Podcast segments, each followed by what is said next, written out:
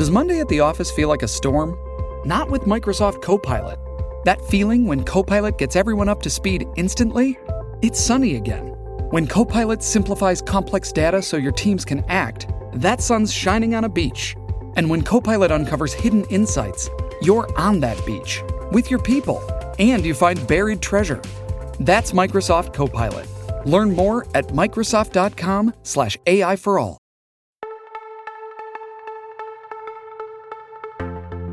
Seguro que alguna vez has escuchado una canción de Bob Marley o has tenido algún muñeco o camiseta con su imagen. Las rastas, los porros de marihuana, los colores que llevaba, todos esos son símbolos que se asocian con el cantante.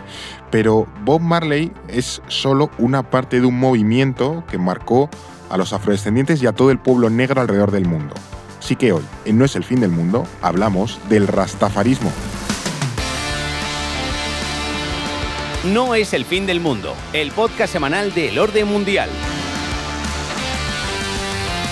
Y para hablar de ese tema casi tan aleatorio y gratuito, eh, se han venido con nosotros Euros Saldaña, ¿qué tal? Pues muy bien, Fernando. Eh, tienes a tu lado a un monstruo eh, de escayola de Bob Marley. Que nos lo ha dado, o sea, nos lo ha cedido nuestro Es- compañero Blas. Sí, O es sea, los- de lo más espantoso que hemos tenido que en este podcast. Es que los niveles de horterismo que estamos alcanzando son fuertes, ¿eh? Pues sí. para ponerlo al lado del sofá y fumar. ¿sabes? si tuviéramos un podcast con sofá, lo tendríamos así para poner un puro. Eh, Es que en esa. Bueno, en fin. Más Es, tiene es- para sujetar los porros. Así. es, es Como ter- un- es terrorífico, es terrorífico lo que tenemos aquí. Alba Liva, ¿qué tal, Alba? Pues muy bien, también aquí con, con nuestro amigo, el de Con nuestro amigo Bob, hoy casi somos cuatro en la mesa. Tres y el, y el bicho pesa- de, de pesa un escayola. montón, ¿eh? No, no, claro, es un. Qué, espanto. Eh, bueno, a ver cómo explicamos hoy por qué no es el fin del mundo. Vamos a hablar del rastafarismo, que ya digo, es que creo que de los temas más aleatorios, más random que hemos traído en este podcast. Pues yo creo que sin ninguna duda, yo creo que junto con el de Napoleón es Sí. el de los más de los más curiosos. Y hay un paralelismo además con el de Napoleón. Y hay un paralelismo con el de Napoleón y además eh, para mí es de los más raros pero también de los más interesantes. Sí. Así que a ver qué tal. Y bueno, vamos a hablar de ello porque vimos que se iba a estrenar la peli de Bob Marley, Edu y yo nos hemos ido a verla eh, y nos apetecía darle un poco de contexto y profundizar en un movimiento poco conocido como es el, el del rastafarismo. Sobre todo un movimiento que suele quedar reducido pues, a lo que has mencionado tú, Sí. ¿no? A los porros, a la música, a las rastas y ese toque desaliñado que tienen, que tienen los El, el rastas. Viña Rock y tal. Sí. ¿El Viña Rock? Sí, tiene una parte de reggae de los, desde los últimos años. Ah, no sé. Sí, sí, sí. Bueno, y, y esto hoy tiene que quedar claro que es que vamos a acabar con muchos de esos prejuicios y vamos a profundizar en un movimiento que se suele simplificar muchísimo. Sí, que es cierto que, bueno, muchos conocen el, el tema eso del, del, del reggae, o rastafarismo y demás, pues o las, las rastas, los porros y tal, el típico eh, souvenir de paseo marítimo de Benidorm en vacaciones y cosas así. El llaverito que te da la abuela. Eso Toma, es, mira que la planta. Claro, o los, o los, los ceniceros, tal, así con una hoja de, de marihuana. Bueno, en fin, es un poco eh, el cliché, ¿no? Que suele estar asociado a este tipo de, de música o de movimiento, no sé cómo se puede Sí, definir esto. más bien un movimiento, pero la, la cuestión es que al final todo eso simplifica mucho uno de los movimientos eh, raciales más importantes de, que ha habido, yo te diría, en la historia. ¿no? Como vamos a ver, el rastafarismo inspiró a movimientos de lucha racial alrededor de todo el mundo Ujú. y de hecho los rastafaris fueron unos de los grandes reivindicadores de la libertad del pueblo negro. O sea, el rastafarismo, que es una religión, un movimiento político, eh, un movimiento social, lo tiene todo, ¿no, Fer? La idea de hoy es, pues poco a poco ir desgranando mejor todo ese conocimiento que que, es tiene. mucho más complejo de, Sí, lo sí, que, sí, sí, sí, sí. de lo que podemos pensar, que no es solo eso, los a Bob Marley, sino No. que en realidad es uno de los movimientos o, o ideologías más complejas que ha habido en el siglo XX, Sí, probablemente. sí, ¿no? sí, sí. Eh, pero bueno, ¿os ha gustado la película, por cierto? A mí sí, me pare- mira, y además no me lo esperaba. Se, se llama One Love, ¿puede ser? Es que a mí no me la dejaron ir a mítica- verla. Ya, es verdad, a ti te banearon. Me banearon.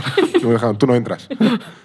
Eh, pues eh, sí, además eh, yo iba con pocas expectativas porque los biopics en general, bueno, pero, pero oye, me pareció interesante y además creo que sí que hace hincapié en lo central que era el rastafarismo para Bob Marley Mm. y mm, creo que va a sorprender a los que no tienen mucha idea de qué es esto, ¿no? Mm. De repente van a decir, ¿cómo? ¿Que esto es una cosa religiosa? Y ya, si ves la película y ahora sí, obviamente, sobre todo si te escuchas este podcast, no vas a volver a escuchar las canciones de Bob Marley y sus letras igual, nunca jamás. Mm. O sea, que no es tanto un biopic de música, sino que hay un trasfondo político. Quiere decir que no es como eh, Bohemian Rhapsody o el No. biopic del Elton John. Es que el tema es ese. Yo, yo, coincido con Alba en que si no es lo mismo ver la peli sin haber leído o escuchado, por ejemplo, el podcast de hoy, que teniendo un poco de conocimiento sobre todo el tema del rastafarismo. Ahí cambia mucho. Empiezas a ver los símbolos, las referencias que hacen en, los, en las conversaciones. Y eso sí, yo, nosotros lo vimos en versión original y lo recomiendo por el propio idioma rasta que tienen, porque ahí también puedes percibir esa, esa tradición rastafari. Madre mía, el estirado con el versión original. sí, sí, que venga Bollero ahora, a ver. no, pero de verdad, porque además se, pillan matices de bastante curiosos. Claro, o sea, que han adaptado la película un poco al, habla o a la jerga de los, sí, de está súper bueno, De hecho, hay, una escena en la que eh, Bob Marley está hablando con uno de una discográfica en Londres y pues le habla en, en jamaicano rasta y uno en plan, por favor, ¿puedes repetir? Y no, se le entiende una mierda. Se una puta mierda. sí, sí, tal cual.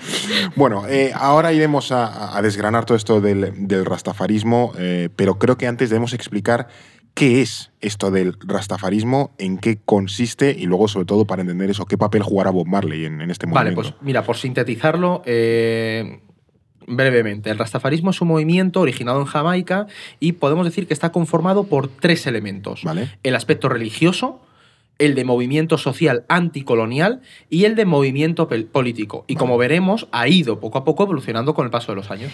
Es muy difícil eh, sin definirlo en una sola frase porque al final es una mezcla de diferentes movimientos políticos e ideas filosóficas centradas en la emancipación de los afrodescendientes en el continente americano. Y en el, pensamiento Rastafari está muy presente la idea de que son una comunidad que vive lejos de su tierra originaria, que es África. Eso es central.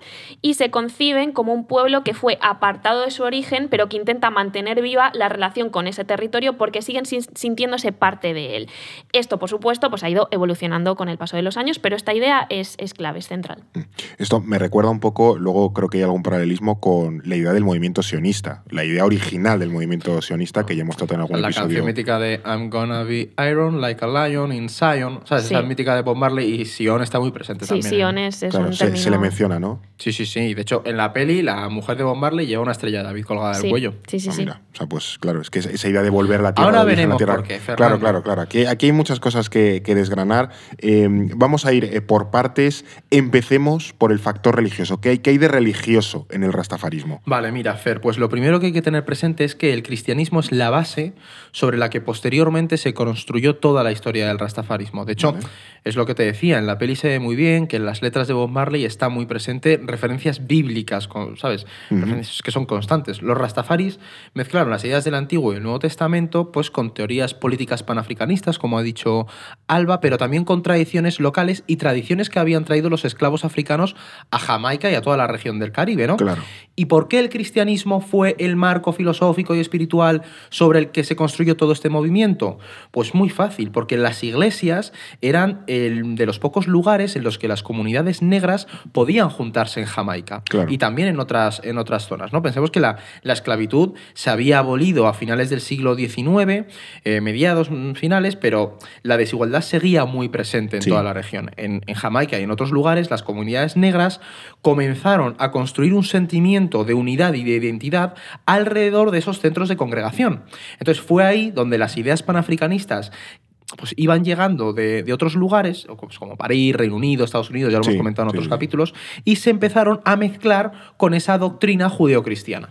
O sea que eh, entiendo que estas fueron las, las bases, pero eh, luego, ¿cómo ve el mundo el rastafarismo? O sea, eh, no sé si el rastafarismo lo podemos definir como una especie de religión o pseudo-religión, y, qué, cómo, qué, papel tiene en el mundo en esa, en esa, yo digo, en esa religión, o al menos idea religiosa.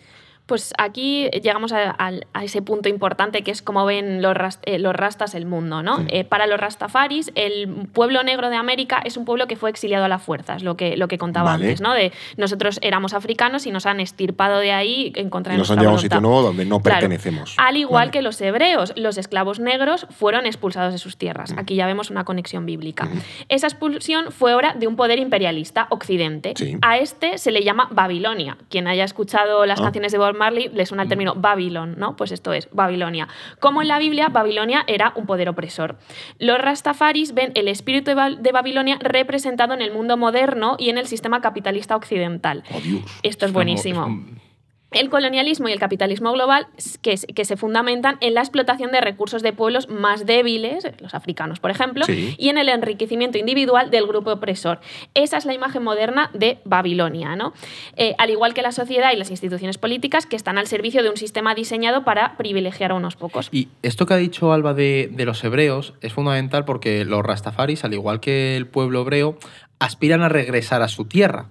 ¿Sabes? Es un poco lo que tú decías. Sí, o de- sea, los, los babilonios esclavizan a los hebreos, se los llevan a Babilonia y les someten a, un- a una especie de exilio. Claro. Eh, allí les tienen. Pero en el rastafarismo, esa tierra prometida está representada por Etiopía, que se convierte, digamos, no simplemente en ese territorio, sino en un ideal, en el Sion para Vale. los rastafarismos, ¿no? En una Vale. representación también de todo el La continente. tierra prometida, en definitiva. Exactamente. Claro, claro. Según los rastas, los afrodescendientes de América serían repatriados a Etiopía para seguir al enviado de Dios, también conocido como Ya, que Dios se le conoce en la peli, también hace mucha referencia. Ya viene de Yahvé Claro. y que ese enviado de Dios sería Haile Selassie I, el emperador de Etiopía desde 1930. Y una vez en Etiopía, los rastafaris eh, difundirían su religión para liberar al resto del continente y poder expandir Sion, acá Etiopía o África, por así decirlo, por todos los rincones de la tierra de sus ancestros. Madre mía. de Es una movida bastante Sí, o sea, curiosa. eh, iba a decir que fumada precisamente en un episodio como, como, como este. O sea, ya hemos llegado a uno de esos eh, puntos que, que siempre, bueno, llama mucho la atención, ¿no? Que es la, eh, la, la- la esencia, esa conexión tan fuerte que de repente dos sitios tan random como son Jamaica y Etiopía. O sea, que es que no, no- no se puede casi pensar en una conexión tan, tan aleatoria. Expliquemos bien eso, precisamente por qué hay esa conexión o por qué Etiopía es un lugar tan importante para el movimiento Rastafari y en general para, para esa conexión Jamaica-Etiopía. Sí, es que además, eh, sin entender el rol de Etiopía, no podemos comprender correctamente esta cosmovisión del rastafarismo. ¿no? Lo primero que hay que saber es que Etiopía fue el único país africano junto a Liberia que no había sido colonizado. Sí. Eh, además, Etiopía mantenía unas instituciones y unas tradiciones como su propia iglesia ortodoxa que le daban un peso histórico que se remontaba hasta las escrituras bíblicas. Y esto hizo que el país se convirtiera en un símbolo. Es, un- es una tierra que nunca ha sido franqueada y que además eh, tiene eh, eh, una, una relación bíblica. ¿no? Como que el pueblo que resiste, ¿no? El, El pueblo territorio que, que resiste, a esa Babilonia. Justo. Y frente a los discursos racistas de las potencias coloniales, Etiopía era la prueba de que los africanos tenían la capacidad de, para autogobernarse. Y también demostraba que el mundo africano existía antes de la llegada de los colonizadores, que esto es muy claro. importante porque el- el- con todo el tema del colonialismo también hay un punto de cómo se narra la historia y cómo se narra el mundo, ¿no? Que parece que América y África surgen en el momento en el que un Aparece. europeo las pisa. Claro. Y es como, no, eh, y esto lo demuestra. Eh, con el auge de los movimientos de liberación de los esclavos y de emancipación de las comunidades africanas en las colonias, el etiopianismo fue, eh, fue, fue ganando peso como tradición religiosa. ¿Vale? Muchos veían en pasajes bíblicos, por ejemplo, el Salmo 68-31, que dice que vendrán príncipes de Egipto, Etiopía se apresurará a extender sus manos hacia Dios como un mensaje divino. Esto, sumado a que los movimientos de liberación se empezaron a organizar alrededor de las iglesias, confirieron al, al etiopianismo esa base religiosa eh, al principio. Y aunque luego el rastafarismo evolucionó, Etiopía y Haile Selassie se mantuvieron en el centro. Son, son cuestiones clave, Sí, unos es pilares. estructural.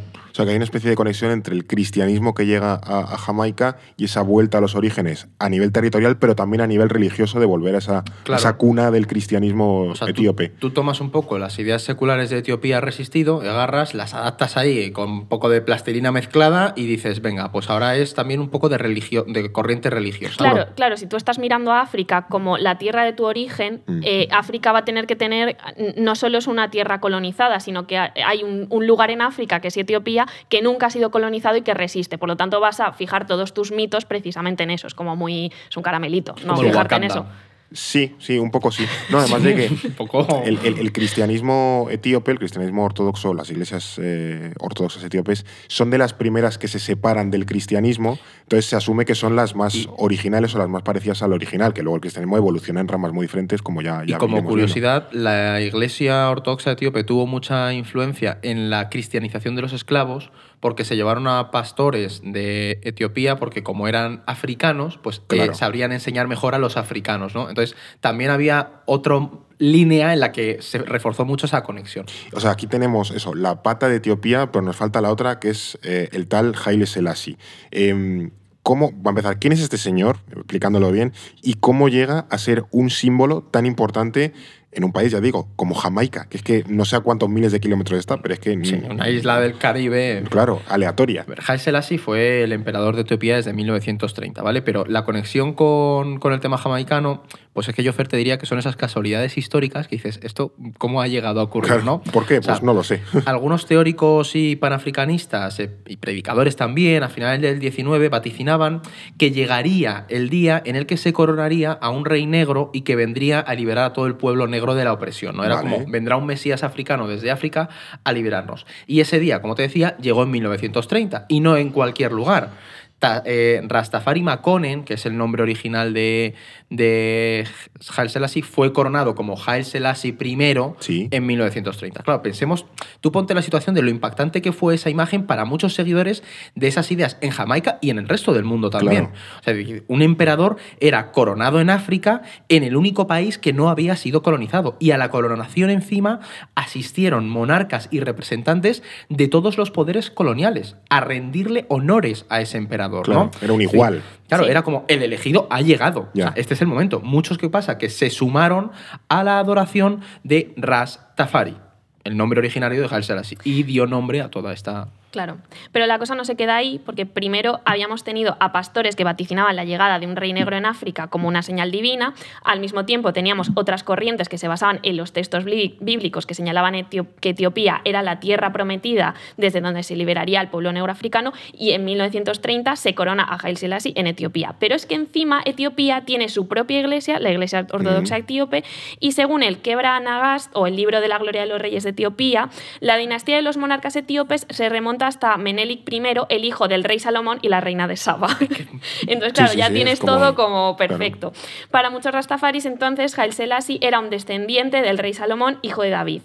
Es eh, la casualidad histórica más alucinante que hay y, claro, pues le da el argumentario perfecto a los, a los rastafaris para decir, claro, es que esto es verdad. Es que obviamente los, tenemos todas las señales ante nosotros. como que ¿no? todas las piezas Claro, se encajaron de está- repente y estaban flipando en Vieron- De Jamaica. repente vieron el bosque, Claro, ¿sabes? entonces, lo que tenemos que pensar es que muchos asumieron que Haile Selassie era la reencarnación de Jesús. Tal cual. Y es que además, luego todo esto se vio reforzado porque Etiopía, eh, lo que hemos comentado, fue un referente para la, para la lucha de los, de los africanos. Primero porque, en el caso más eh, reciente, aunque fue invadido por la Italia fascista, es verdad Sí. que cons- eh, Italia se retiró y Haile Selassie volvió a gobernar sobre ese territorio. No se lo quedaron los británicos. Es Claro. decir, pudo volver Respetaron, por así decirlo, la, la independencia previa que tenía Etiopía. Claro, que por cierto, hubo rastafaris que cuando se produjo la invasión fascista de Italia estaban dispuestos a ir a luchar a Etiopía para, Para contra los fascistas italianos. Y luego, después de eso, Etiopía fue uno de los países a nivel internacional que más presionó por las independencias africanas en las organizaciones y los foros Sí, internacionales, sí, sí. ¿sabes?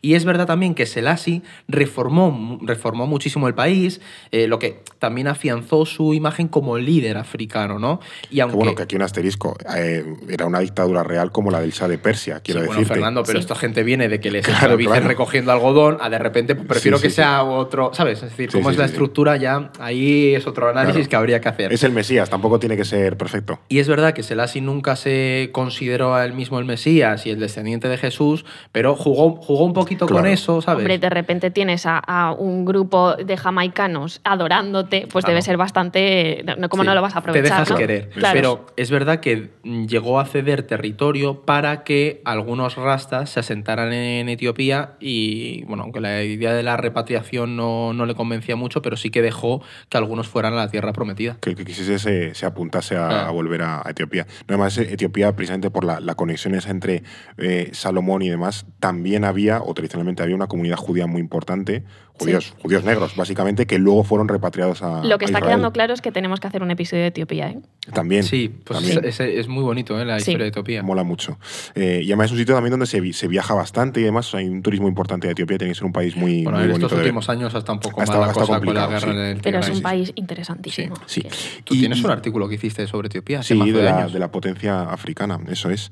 Eh, y luego también, ah, eso ya tenemos como las piezas ¿no? de, de la idea religiosa, tenemos a Ras Tafari el, en- gobernando ya en, en- como emperador de, de Etiopía, pero creo que falta eh, que entendamos cómo surge toda esa, entiendo que estética o toda esa cultura del rastafarismo Eh, pues eso, por ejemplo, eh, las rastas, eh, no sé, lo de fumar marihuana, ¿eso de dónde sale? ¿Es también súper original? ¿También Haile Selassie les decía que fumasen? O No, qué? esto, esto ellos no lo tenían de- desde el principio, Fer. O sea, el rastafarismo ha ido evolucionando y ha tenido varias etapas, ¿no? O sea, se puede decir que hay tres grandes etapas en el movimiento rastafari. Una que va de los años 30 a los 60, que es Sí. cuando se construye la religión, el movimiento social, que ahora iremos con ello. Otra segunda, que es más política, con el surgimiento de figuras como aquí nuestro querido Bob Marley, que ya iremos también a, a- a ello. Entonces, y ya luego una última, que es la que tenemos hasta ahora, desde que amocha Bob Marley hasta ahora. La, ¿no? la mainstream, ¿no? Claro, los símbolos que todos conocemos, la rasta, los porros, se fueron definiendo en esos primeros años de la primera etapa. De hecho, no se podrían entender los símbolos del rastafarismo sin eh, una de las comunas más míticas que fue la comuna de Pinnacle. O sea, estaba ahí en, en, en Jamaica, formaron una comuna y se fueron allí a vivir. En sus inicios, las rastas fueron, eh, los rastas, perdón, era, fueron rechazados por la mayoría de la sociedad jamaicana y como estaban apartados de esa sociedad, decidieron crear sus propios espacios donde organizar ese regreso a la tierra prometida. Y la comuna de Pinnacle llegó a tener más de 1.500 rastafaris viviendo ahí dentro y fue donde poco a poco pues fueron sentando las bases e ideas, pues como el tema de las rastas y toda esa simbología. Ya, ya, ya, ya, ya. Bueno, ahora quiero que, que- que me expliquéis también esa simbología que tienen las rastas, o sea, un poco de, de por qué surge y, y también la simbología de la marihuana. Pero antes toca momento mercadillo porque eh, aquí, bueno, eh, no, no, no vendemos marihuana para financiarnos, eh, como puede Ponérselo ocurrir, claro. aquí al Eh, amigo. al lo que pasa es que amigo lo, va Bob. lo vamos a tapar, pero bueno. Bueno, en cualquier caso, No también se- se lo no se podemos poner en el cestillo. Pero recuerda que ahora tienes un 10% de descuento y además de llevarte la fantástica libreta, si te suscribes por un año a El Orden Mundial. Le estamos haciendo un traje al pobre, al pobre Bob con la, con la libreta. Pero bueno, si, si quieres apoyarnos, si te gusta nuestro podcast, pues bueno, desde aquí te pedimos que te eh, suscribas para echarnos una mano y que podamos seguir haciendo este, este trabajo. Hoy la, colocar la libreta está siendo más complicado de lo habitual, ya está, ya la tenemos ahí. Bueno, Madre mía. Como lo de poner piedras a ver si no se Sí. caen, ¿sabes? eh, esto va a acabar mal.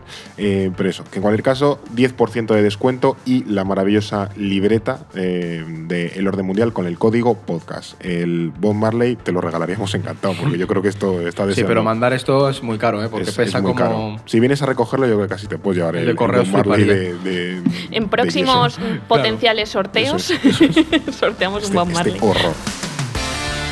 Esto es No es el fin del mundo. Volviendo al, al tema, ¿qué representan las, las rastas dentro de este movimiento Rastafari y también qué representa la- el tema de la marihuana? Pues tiene que ver con un tema religioso también. Aquí vemos que la religión está, está muy presente.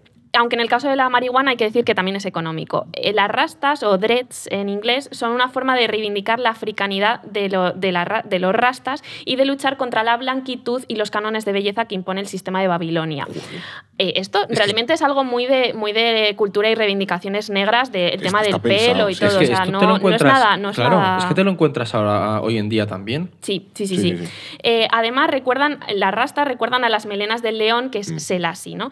También se entiende que dejar crecer el pelo de manera natural te ayuda a conectar mejor con Ya, con, con Dios, y a que su, su energía entre en ti. Que a mí esto, eh, me recor- cuando lo leí, me recordó mucho a otra cosa que no tiene que ver, que es los Sikhs, que los Sikhs eh, no se cortan el pelo y Oh. por eso llevan, un, por eso llevan eh, esta especie de turbante, turbante. o pañuelo para recogerlo bien. Es que recordemos que Jamaica era parte del Imperio Británico y hubo muchos, eh, mucha migración del sudeste asiático, también de la India y esa zona, al Caribe. Ahí tienes, por ejemplo, Surinam, la, verdad ¿sabes? que hay comunidades de origen Indio, indio, pakistaní, Sí, claro. sí, sí, Entonces, sí. ahí hay una. Bueno, y en la pelita, joder, el rasta ese que tiene una rasta enorme, Sí, ¿sabes? sí, sí, sí. Es como es un Claro. Una rasta enorme tiene una pinta horrible. El concepto una rasta enorme eh, me, me suena, me suena espantosamente mal.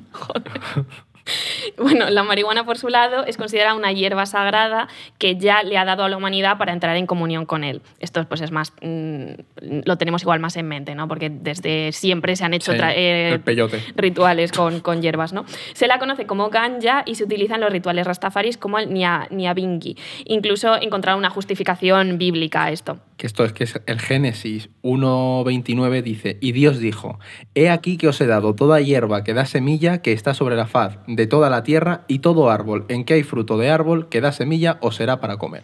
Y a mí eso me flipó cuando lo leí. dice, para comer, no para fumártela. Bueno, da igual, para ingerirlo. Pero ellos cogen, es como, tengo que, justi- tengo que justificar fumarme un porro. ¿Cómo lo digo? Claro. Venga, pues aquí esto me vale, ¿sabes? Lo Yo- dijo Dios. Está un poco pillado con pinzas. Sin embargo, bueno, hay que decir que la cuestión de la marihuana les llevó a tener muchos conflictos con las autoridades, no se podía saber, porque las, comu- las comunas vendían la marihuana que cultivaban y esta estaba prohibida. Y muchos de estos rastafaris no eran contratados por nadie, así que la, venta de ganja se convirtió en una fuente de ingresos. Pero también ayudó a fomentar la imagen de criminalidad que, tiene, que tenían los rastafaris en Jamaica. en la peli también se ve eso, cuando Bob Marley, ¿cómo era lo que decía a sus hijos? Que, que antes eh, la poli disparaba o algo Sí, así. que antes, antes eh, ellos están todo el rato ahí como, como jugando al fútbol y paseándose por la isla y, y dicen, no, mira, ahí, antes los rastas nos veían y simplemente nos, nos disparaban. Ahora, como yo soy importante y soy un músico reconocido, me dejan pasar, Claro. ¿sabes? Un poco esa idea. Y otra curiosidad que también se ve en la peli sobre los símbolos es eh, el tema del dialecto. Sí. Porque en las comunidades,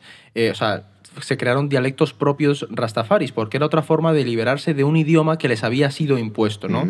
Y esto se aprecia, en, en la película se ve bien, cuando, sobre todo el cómo dotan a palabras en inglés de diferente significado. Por ejemplo, la palabra I, yo en inglés, ¿no? Sustituye al me, que también significa yo en, en- en inglés, porque entienden que el me objetiviza mucho más al individuo, ¿no? Y en cambio, hablar de I ayuda a expresar mejor esa subjetividad del yo. Me estoy poniendo un poco filosófico, pero es así. O sea, tú no eres Fer tu yo físico, sino también tu yo espiritual, porque Dios o ya está en todas partes. Entonces tú no puedes decir, eh, reducirlo todo a mí, porque es muy físico. No sé si me, lo, si me Sí, estoy explicando sí, sí. bien. Momento de Lisa, la patata no se puede poseer. No.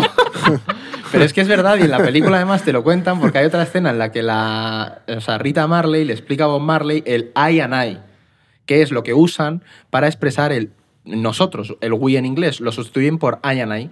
¿Por qué? Porque I and I es mucho más amplio de precisamente esa reducción a lo físico, porque apela a nosotros, pero tú y yo y Alba, más Dios que está siempre con nosotros. nosotros, ¿sabes? Claro. Bueno, si no te has enterado, eh, ya somos dos. Lo Eh, escribimos. eh, sí. eh, Es que es muy complicado entender esa, esa parte del lenguaje. Y sobre todo que aquí hacer la traducción del inglés en rasta al español es que nos perdemos o un poco. pero bueno. positivizaron las palabras, es decir, no usan back o down, ¿sabes? Porque lo, lo entienden como algo negativo. También les cambiaron Ah, es el todo buen significado. rollo, ¿no? Todo buen rollo. Todo buen rollero, ¿sabes? En plan, no hay eh, suspenso. Suspenso deja de existir, ¿sabes? Claro, progresa adecuadamente. claro, un poco eso. Vale, vale, vale, vale, vale. Esto la verdad que me parece eh, flipante, a pesar de la disertación filosófico-gramatical de, de Eduardo. Eh, de todas formas, algo que siempre eh, he escuchado, y es una de las críticas que se le hace a Bob Marley, no sé si aparece en la, en la película, es que el rastafarismo era, y no sé si sigue siendo así, como bastante patriarcal, machista, homófobo, o sea, bastante tóxico. Sí que lo es. Y choca un poco con esa idea de liberación, eh, la verdad, pero, pero bueno, es así. Con el tiempo ha ido evolucionando, pero siempre ha tenido una inclinación claramente machista. Eh, los rastas más conservadores lo justifican de nuevo en textos bíblicos. Eh, no le pasa solo al, al rastafarismo, realmente esto es algo muy, muy extendido en todo tipo de religiones o movimientos Sí. nuevos, o incluso también en, en estos movimientos de, de liberación de, de comunidades eh, afroamericanas. ¿no? Por ejemplo, la Nación del Islam, que fue otro movimiento religioso de liberación afroamericana, también ponía el peso en la liberación del hombre y no de la mujer. Vaya por Dios.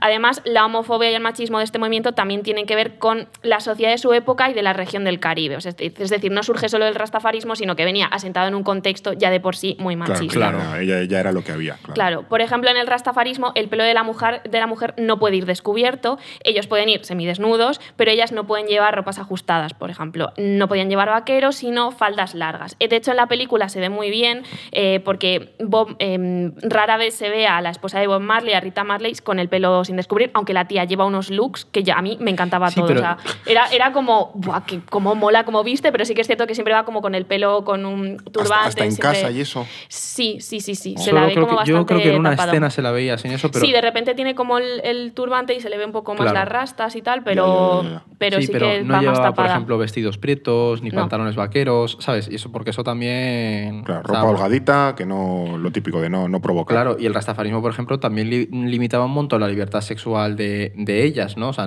mm, ellos, por ejemplo, no está mal visto que tengan varias esposas. Bob Marley tuvo como ocho o nueve amantes. A la vez. Sí, claro. O casi a la vez, era vamos. Bastante, Bueno, esa, esa claro, comuna estaba llena, estaba llena de críos. Ya. ¿sabe? Él estaba casado con Rita Marley, pero tenía pues sus otras compañeras. Ellas, por ejemplo, tampoco pueden tomar anticonceptivos. O sea, eso estaba prohibido. Ahora ha ido cambiando un poco, pero vamos. Y otra curiosidad es que ellas eran el sustento económico, que eso es muy interesante. ¿Por qué? Porque como a ellos no se les contrataban porque estaban asociados a la criminalidad y a ser unos hippies, ¿sabes? Que no se les veía bien en la sociedad jamaicana, ellas eran las que tenían que trabajar para traer dinero a la casa. Pero ellos no se quedaban con los cuidados de... Ellos no ponían la lavadora mientras. no, No. claro, ellos se quedaban con los niños por un poco esa idea de entretenerlos y hacer de guías espiritual para los, para los hijos. De hecho, en, en la peli se ve muy bien también porque están, hay muchísimas escenas en las que están jugando al fútbol, ¿vale? Igual demasiadas. Pero, y, y entonces la idea de, ¿por qué esta gente está todo el rato jugando al fútbol? Bueno, pues porque son- están ociosos realmente. claro. Entonces son ellas las que están trabajando. O sea, que tenían que currar fuera y luego a casa currar otra vez. Sí. Entonces ellos jugaban al fútbol. Muy bien. Eh, y le faltaba ahí la, una, la cervecita mientras, o algo así. No, estaban con el ganja. Joder. Y componiendo. También, claro, sabe que es verdad que Bob Marley ganaba un pastizal, pero ese- esas escenas, el trasfondo que te muestran es precisamente eso, la, la ociosidad que tenían ellos, en parte porque no podían currar. Claro, claro, claro. Bueno, hay una, hay una pregunta también que no, no dejo de hacerme, es ¿por qué precisamente este movimiento Rastafari surge en un lugar como Jamaica? Porque podría haber surgido en otros muchos sitios y además habéis comentado eso, el, el tema afrodescendiente que había pues, en toda América, había, había afro- afrodescendientes como consecuencia de la, de la esclavitud. Pues, ¿o ¿por qué no, no surgió en otro lugar?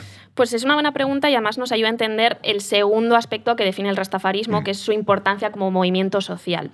Eh, el rastafarismo hay que entenderlo en su contexto histórico, pero concretamente en el contexto del movimiento de liberación negro en las metrópolis europeas y en las ciudades estadounidenses. Aunque el rastafarismo como tal no se constituyó hasta 1930, anteriormente ya había gente que, que décadas antes había empezado a sentar las, baz- las bases que lo constituirían. ¿no? Sí. Desde mediados del siglo XIX, el movimiento de liberación negro ha ido eh, tomando forma en las grandes ciudades. Eh, pues estas teorías panafricanistas reivindicaban el derecho de los afrodescendientes a tener sus propios símbolos, incluso algunos defendían el derecho a tener su propia nación, una nación El afrodescendiente. nacionalismo negro será Claro. una corriente sí, sí, tal cual. que Claro, claro. sí, sí. Y aquí hay un personaje que es fundamental porque no solo sentó las bases del rastafarismo como religión, también como movimiento anticolonial y emancipador, que es esa segunda papa- pa- pata, que es Marcus Garvey. ¿Y este señor quién era? O sea, ¿qué, qué- qué Pues- importancia tiene en todo esto? Garvey es una buena representación de los líderes y de los pensadores panafricanistas que había en esta época. Eh, Este hombre es nacido en Jamaica, es decir, ya ahí tenemos una primera conexión, nació en 1887 y recibió una buena educación. ¿no? Desde bien joven, Garvey empezó a militar en sindicatos en Kingston, que es la capital jamaicana, y de hecho fue el creador de una de las organizaciones panafricanistas más influyentes de la década de los 20, la Asociación Universal por la Mejora del Hombre Negro, la UNIA, conocida co- así. De hecho, la fundó primero en Jamaica y posteriormente, cuando se mudó a Estados Unidos, creó allí una filial y también creó un periódico que se llamaba, se llamaba Negro World, que fue también muy, muy potente Muy durante potente. los De años hecho, 20. esto en- hay un artículo en el Orden Mundial que explica en profundidad el, el rastafarismo, que es de, que es de Alicia G. Rodríguez Marín, y, y hay una imagen del, Sí, del- como la portada del Negro World, que es bastante curiosa. Claro, es decir, tenían sus propias fuentes ya de, de- de información y de, de marcar un poco la agenda, ¿no? Sí, bueno, con su, su propia agenda, sus propios elementos identitarios y culturales. Claro, y de hecho los viajes de, de Garvey por el mundo durante años le habían ido poniendo en contacto también con movimientos sindicales, panafricanistas, pero fue en Estados Unidos donde ya desarrolló todo su ideario, porque allí se convirtió en un referente para la emancipación del hombre negro, difundió todas esas ideas de orgullo nacional, de identidad. ¿Qué pasa? Que frente a los panafricanistas que defendían que había que buscar formas para integrarse en la sociedad blanca, lo que te decía Garvey, él la rechazaba y abogaba por la creación de un Estado propio para los afrodescendientes, un poco al estilo de Liberia. Sí, eso te iba a decir. Entonces, además, Garvey estuvo muy influido por lo que ha explicado antes Alba del etiopianismo, ¿no? que fue una época de... También además fue una época, él fue predicador y defendió mucho esa nación negra, eh, pues eso, básicamente la constitución de, de una nación negra en torno a la religiosidad. Pero no, no lo constituiría como en el rastafarismo, ¿no? Claro. Pero sí es verdad que hizo una profecía que marcaría todo el futuro de Jamaica y que le convertiría en una especie de Juan Bautista para los rastafaris, podríamos Vale, decir, ¿no? jolín. Este hombre en uno de sus discursos dijo, dijo miren a África porque un, un rey negro será coronado cuando el día de la liberación esté cerca. Y en 1930 fue cuando llegó la coronación de Haile Selassie, ¿no? Eh, además, Garvey también entendió que si los negros querían ser libres, tenían que tener sus propias empresas y competir contra los monopolios de los europeos, que esto también es una deriva interesante, no se queda solo en una cuestión ideológica eh, religiosa de tenemos que rezar por ellos, sino es como, no, venga, hay que tomar también medidas pragmáticas para, para conseguirlo, ¿no? y dejarse de jugar al fútbol todo el día. Y aquí es donde vemos que había un pozo de movimiento social y emancipador. Un cierto activismo, en cierto sentido, ¿no? Bien es cierto que el aspecto religioso pesaba más, pero por el contexto en el que se fue estructurando. Eh, pero Garvey pues, tenía claro que al final la clave estaba en que los negros ganaran autonomía económica y social. Mm. Por eso fundó la línea de la Estrella Negra, que era una compañía marítima que quería aumentar el comercio con África desde el Caribe y Estados Unidos y también quería ofrecer trabajo a los, a los afrodescendientes. Sin embargo, pues Garvey fue encarcelado y posteriormente expulsado a Estados Unidos. En Jamaica continuó difundiendo sus ideas y sus profecías, pero también fue perseguido por las autoridades jamaicanas era bastante incómodo en general. Era muy incómodo, para todos. Y acabaron deportándolo a Londres, donde murió en el anonimato más absoluto y años después sus restos fueron repatriados y Garvey fue eh, nombrado el primer héroe nacional jamaicano. Entiendo además aquí que, eh, bueno, en Jamaica existiría cierto caldo de cultivo para que un movimiento y unas ideas como las del rastafarismo se pudiesen asentar, porque, bueno, Jamaica, hasta donde yo sé, es, como un ejemplo de territorio colonial del Imperio Británico, plantaciones eh, coloniales, un montón de esclavos o descendientes de, esclavos por allí, eso, explotación, una administración blanca diminuta, o sea, la típica colonia, vamos. Sí, totalmente. Jamaica yo creo que reunía todas las características para mm. ser, eh, para, para, tener un movimiento de liberación como, como el rastafarismo, ¿no? Por tener una referencia histórica sobre, sobre Jamaica, esta isla estuvo bajo control español hasta mediados del siglo XVII y desde entonces pasó a ser parte del imperio colonial británico. Pues bueno, tenemos ahí la competición de los imperios europeos por el dominio del Caribe. ¿no? Los ingleses convirtieron al territorio en el mayor productor de azúcar del mundo, que nos suena también mucho, azúcar el Caribe, y algo que no se habría logrado sin la importación masiva de mano de obra esclava desde África. Para el siglo XIX, el ratio de africanos frente a blancos era de 20 a 1. Es una bestialidad. Y es una dinámica claramente colonial en la que una minoría somete a trabajos forzosos a una mayoría que no tiene derechos. Y luego cuando empiezan los procesos de descolonización llegan los problemas y las tensiones porque de repente dicen, oh no, eh, son muchos. y nosotros a lo mejor tenemos un problema. Claro. Pero además hay otra cosa muy curiosa de Jamaica y es que el movimiento de liberación o sea, siempre había estado presente en el territorio, ¿no? La lucha por la, por la emancipación era, había sido una constante. Por ejemplo, cuando los españoles abandonaron la isla, a mí esto me flipó cuando lo leí, eh, cuando llegaron los británicos, lo que hicieron fue liberar a una serie de esclavos y estos huyeron a las montañas de, Jamaica formando sus propias comunidades, ¿vale? A estos esclavos se les conoce como marons o cimarrones en español, claro, y solían vivir, pues eso, apartados de las zonas de poder, en comunas, que se les conocía, las comunas estas son llamadas eh, palenques o quilombos, cuando decimos que pues, el quilombo viene de pues, ese tipo de comuna que debía ser un guirigay. Un quilombo es como un lío, ¿no? Claro. Que ya no suena mucho a esas comunas rastafaris, ya, ya es parecido. Exactamente, y es verdad que no fueron un fenómeno único de Jamaica, pero sí que tuvieron mucho peso eh, precisamente en ese territorio. Por ejemplo, hubo varias guerras entre estas comunidades y las autoridades británicas a lo largo del siglo XVIII, y también esto se vio influido en parte por la revolución haitiana, que fue precisamente a principios de, de ese siglo. ¿no? Esta mandó un mensaje a los esclavos del Caribe porque había posibilidad de echar a los colonizadores. Y relacionado con esto, los pastores y las iglesias baptistas también jugaron un papel muy importante eh, porque en 1831 se produjo la Guerra Baptista, una rebelión de esclavos liderada por el pastor Samuel Sharp. Eh, no tuvo éxito, eh, pero sí que influyó en que el imperio británico aboliera la esclavitud definitivamente. O sea, ya dijeron, bueno, es que igual esto tenemos que acabar con ello, ¿no? Porque ante la brutalidad de las, fuerzas, de las fuerzas coloniales, la Cámara de los Comunes empezó a debatir la necesidad de abolir esta institución y en 1833 se promulgó la ley de abolición de la esclavitud. En, en, la, en la zona de, de Jamaica. Es decir, que... Shipping can make or break a sale, so optimize how you ship your orders with ShipStation. They make it easy to automate and manage orders no matter how big your business grows. And they might even be able to help reduce shipping and warehouse costs. So optimize and keep up your momentum for growth with ShipStation. Sign up for your free 60-day trial now at shipstation.com and use the code POD. That's shipstation.com with the code POD. Eh, además de todo lo que habíamos contado, es que en, bueno, en Jamaica hay una historia, hay una tradición, hay una, bueno, ya digo, una trayectoria de, lucha contra esos poderes coloniales que es bastante importante y además como eso, muy, muy ideologizada. Lo que eh, me sorprende es que el rastafarismo no tuviera desde el principio un carácter más político, porque habéis comentado eso, la importancia del movimiento religioso, pero luego poco a poco empieza a tener matices, pero ya tardíamente de movimiento político. Sí, porque es lo que, lo que decíamos, ¿no? Era más bien religioso por, por cómo se fue estructurando y en torno a qué, a qué centros, que eran las iglesias. O sea, se volvió un movimiento más político ya en las décadas de los 60 y los 70, ¿vale? Esta etapa es mucho más secular, porque las nuevas generaciones de Rastafaris no estaban tan contentas con esa religiosidad de las anteriores. Es un poco con la época de Bob Marley. Claro, Claro. sí. De hecho, Bob Marley es, digamos, el- la época tardía ya de estas nuevas que generaciones que iban, claro, que iban surgiendo, ¿no? O sea, habían visto que, que la independencia de Jamaica en 1962 no había supuesto un cambio importante en la situación de los afrodescendientes. Mm. De hecho, mucha gente, muchos negros, al no ver soluciones, abrazaron el rastafarismo. Y ahí, por ejemplo, el tema de Bob Marley se ve muy bien en la peli. Sí. Como él está ahí tirado, no tiene nada y se acaba metiendo en, en eso. Es entonces cuando el movimiento Rastafari entra además en contacto con otras corrientes como la del Black Power en Estados Unidos, Sí. ¿no?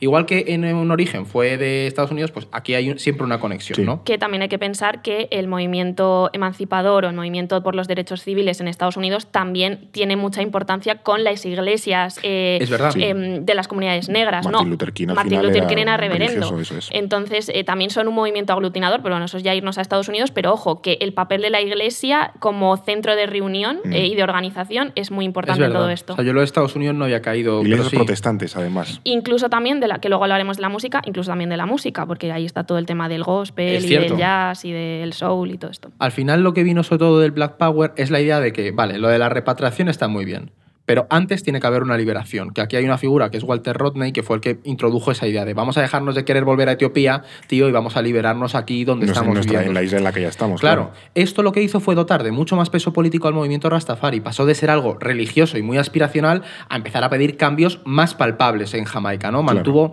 esa idea emancipadora y de lucha anticolonial, pero con un enfoque más pragmático. O sea, em, digamos que ante esto, además, el gobierno jamaicano intentó apaciguar al movimiento porque veían que se les podía ir de, de las manos e invitaron a Haile Selassie a ir a, a Jamaica.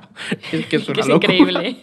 Y Selassie aterrizó en 1966, que de hecho creo que fueron como 100.000 personas. a- Oh, Dios, pues era media isla casi. Claro, tío, pero es que simplemente no era cuestión de que era importante Claro, para los llegaba el Rastafari. Mesías a Claro, es que hasta si tú eras el vecino del Rastafari decías, joder, pues voy a acercarme a ver a este señor si es tan Claro. que, era, importante, que, era, eh, que era el emperador de Etiopía. O sea, el emperador de Etiopía de visita en Jamaica. Es una locura. Pero el problema es que le salió mal la jugada al gobierno, porque pensaban que esto iba a calmar a los rastas y al contrario, mucha más gente dijo, hostia, que esto es verdad, ¿sabes? Claro, Claro. ahí- Nuestro, nuestro Mesías viene aquí a visitarnos, ya no sé qué les diría, pero vamos. Y además, bueno, pues como decíamos antes, esto coincidió con un crecimiento de la música reggae en la isla y a nivel internacional, porque en los años 70 la música reggae se convirtió en un vehículo para transmitir las ideas de emancipación del rastafarismo. Estas fueron mucho más combativas y claramente anticapitalistas y antiimperialistas. La música facilitó que las ideas de justicia social se difundieran, no tanto las de repatriación o, por ejemplo, las del etiopianismo. ¿no? Eh, canciones como We Shall Be in Angola, que es un título como muy claro, de Pablo Moses, apelaban a la responsabilidad de luchar y apoyar a los movimientos de independencia africana en África, por ejemplo. Había muchos Claro, en esa y es época, que claro. Esto, en plena Guerra Fría, Claro, Eso te iba a decir. Claro. sí. con los cubanos mandando gente a Angola. ¿sabes? We should be in Angola, es que Claro. tal cual. Eh, otro ejemplo bueno es el papel de, que los rastafaris jugaron, esto me, me apasiona, eh, en las revoluciones de las islas de Granada y Dominica en 1979 y 1981. En el caso de Granada, dos tercios del Ejército Popular de Liberación que logró derribar al dictador Eric Gairi en el 79 los componían rastafaris. Es verdad que, que hay un microimperialismo jamaicano que se dedica a intervenir en el Caribe mandando eso, rastafaris armados de isla en isla. Es Tú que, sí es, lo que es muy loco. O sea, al final esto habría que hacer algo sobre el Caribe, porque como que Cuba es un faro ideológico para los latinoamericanos, pero Jamaica es un faro ideológico para los afrodescendientes de, la zona caribeña, ¿sabes? sí, y son sí, dos sí. islas que exportan ideas. Claro. Además de que en esta época creo que Haile Selassie, el, el segundo, ya es depuesto en el 70 y algo por el DERG, que es Sí. un movimiento socialista, y ya es- se queda hasta hoy. O sea, al final lo- el gobierno actual de Etiopía es, es como el descendiente un poco de, esa, de, esa, de ese movimiento socialista que, que derroca al, al emperador. O sea, que también como que desaparece ya el- Claro. el- la monarquía etíope y ya no hay ese faro en el que, en el que fijarte o en el que fliparte cuando, cuando viene de visita a tu país. Claro, pero ahí ya lo que te aparece son, empieza a surgir la figura de Bob Marley, que Claro, en cierto sentido hace un poco como de de... Claro. claro. Y luego, eh, aquí que lo has mencionado, ¿no? Que entiendo que Bob Marley juega un papel muy importante. No sé si tanto en el papel político, reconozco que no sé si Bob Marley tuvo alguna vez un papel político o fue más una figura civil que se dedicaba a su música, a su reggae y a sus cosas.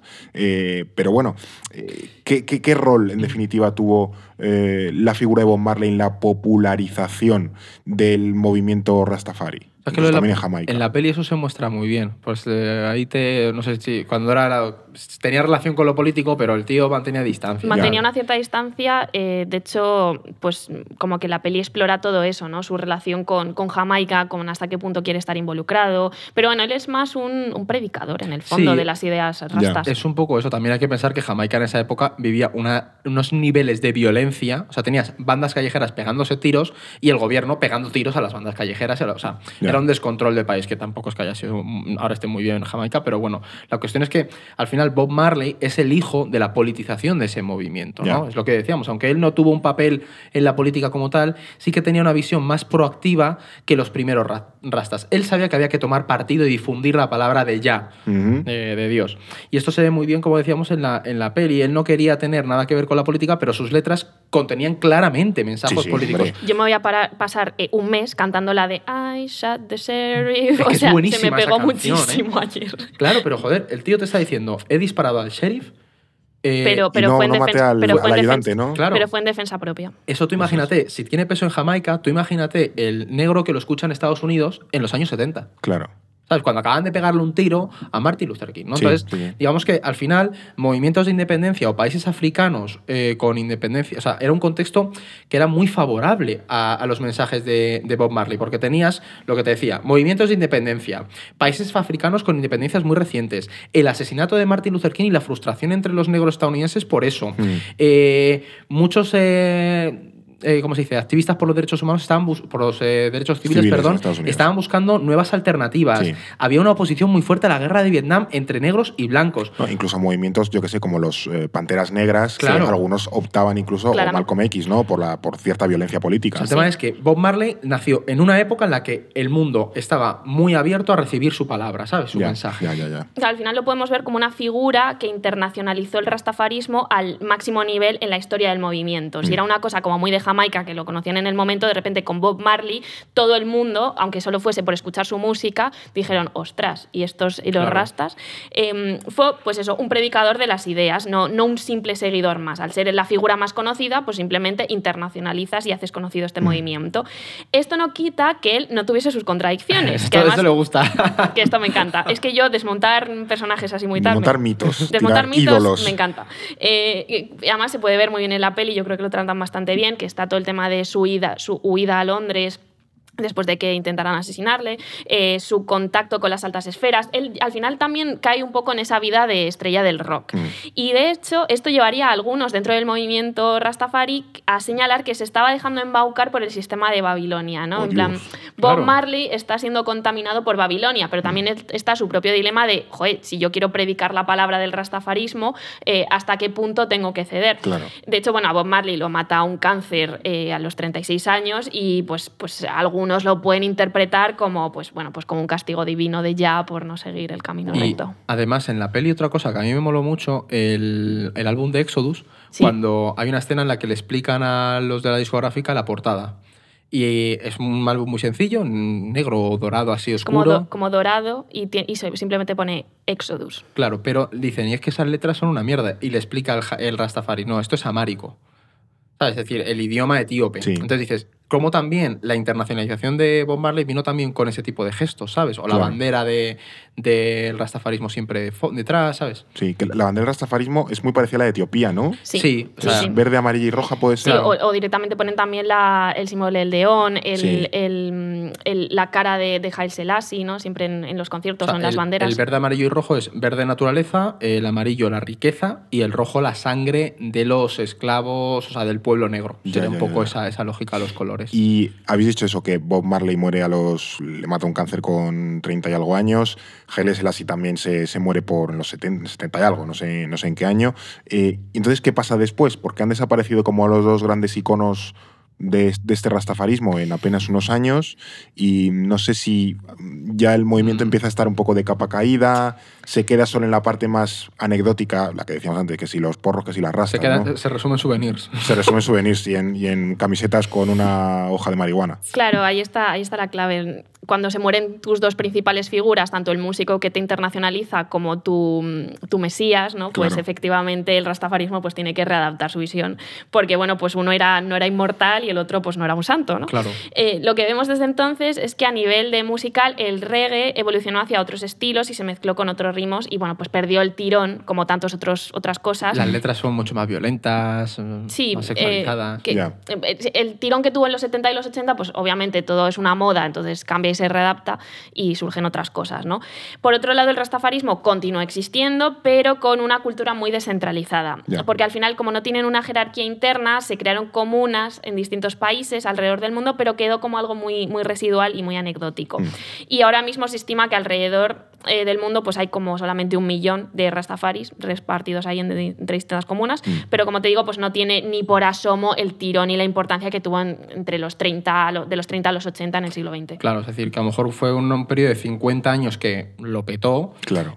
Y ya luego pues No supo darle O sea, continuidad, tú ahora ¿no? puedes hacer un análisis del rastafarismo porque es que son cuatro que continúan un poco con la tradición y ya está, pues como el Hare Krishna. Y esto, ¿sabes? Que al final es, bueno, pues sí, estás ahí, pero bueno, no a lo tienes... mejor ha derivado más en la parte musical, ¿no? Que ya es una especie de género musical que tiene al- alguna nota política, claro, pero... no mantienen las letras tan religiosas o Claro. tan, tan marcadas por el mensaje Claro. que, tenía, que tenía Bob Marley.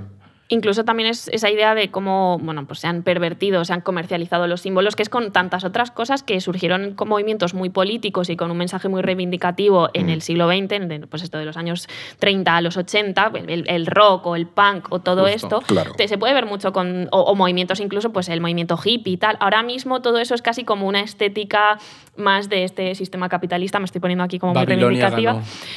Un poco sí, es que Babilonia, Claro. Babilonia ha ganado. Entonces, bueno, pues aquí está. Y al final, pues, ¿qué tenemos? Pues tenemos estas cosas. Claro, pero sí que es verdad que también por romper una lanza a favor de esto, no podemos obviar y ni, ni olvidar que el rastafarismo marcó al movimiento de liberación de los afrodescendientes y sirvió además para reforzar la africanidad de esta comunidad en el Caribe y en países como Estados Unidos, eh, Canadá, incluso en Reino Unido. ¿no? O sea, también ayudó a tender muchos puentes entre las excolonias y los países africanos y digamos que creó una conciencia común que posteriormente influyó mucho en movimientos. Y hoy lo vemos, ese tema de la africanidad del pelo, ¿sabes? Los rastafaristas lo estaban diciendo en los años 30. Y, Sí. y quiero decir, es una reclamación y reivindicación que está muy presente hoy en día y que tiene mucho recorrido, ¿no? Mm. Lo, lo vemos en Estados Unidos, lo vemos en Europa.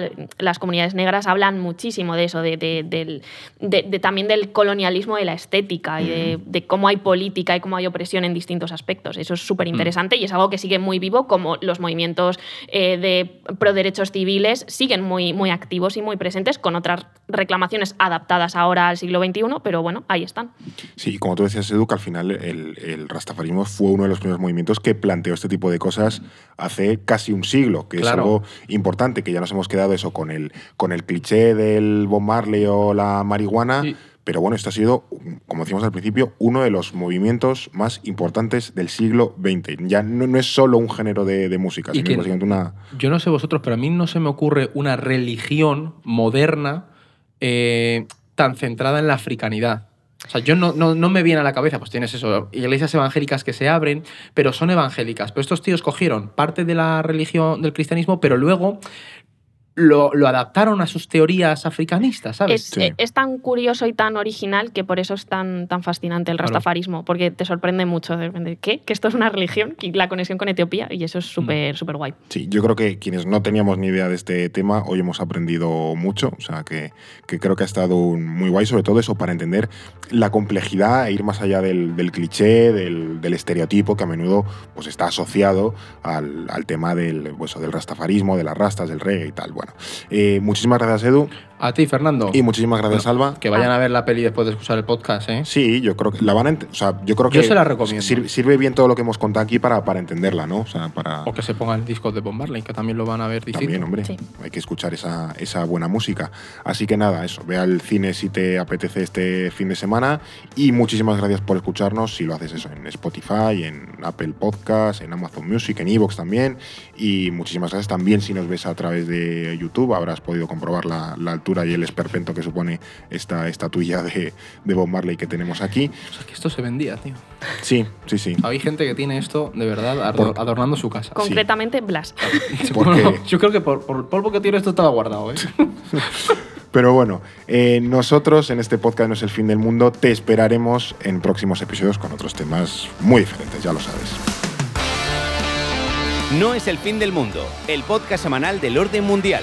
Producido por The Voice Village.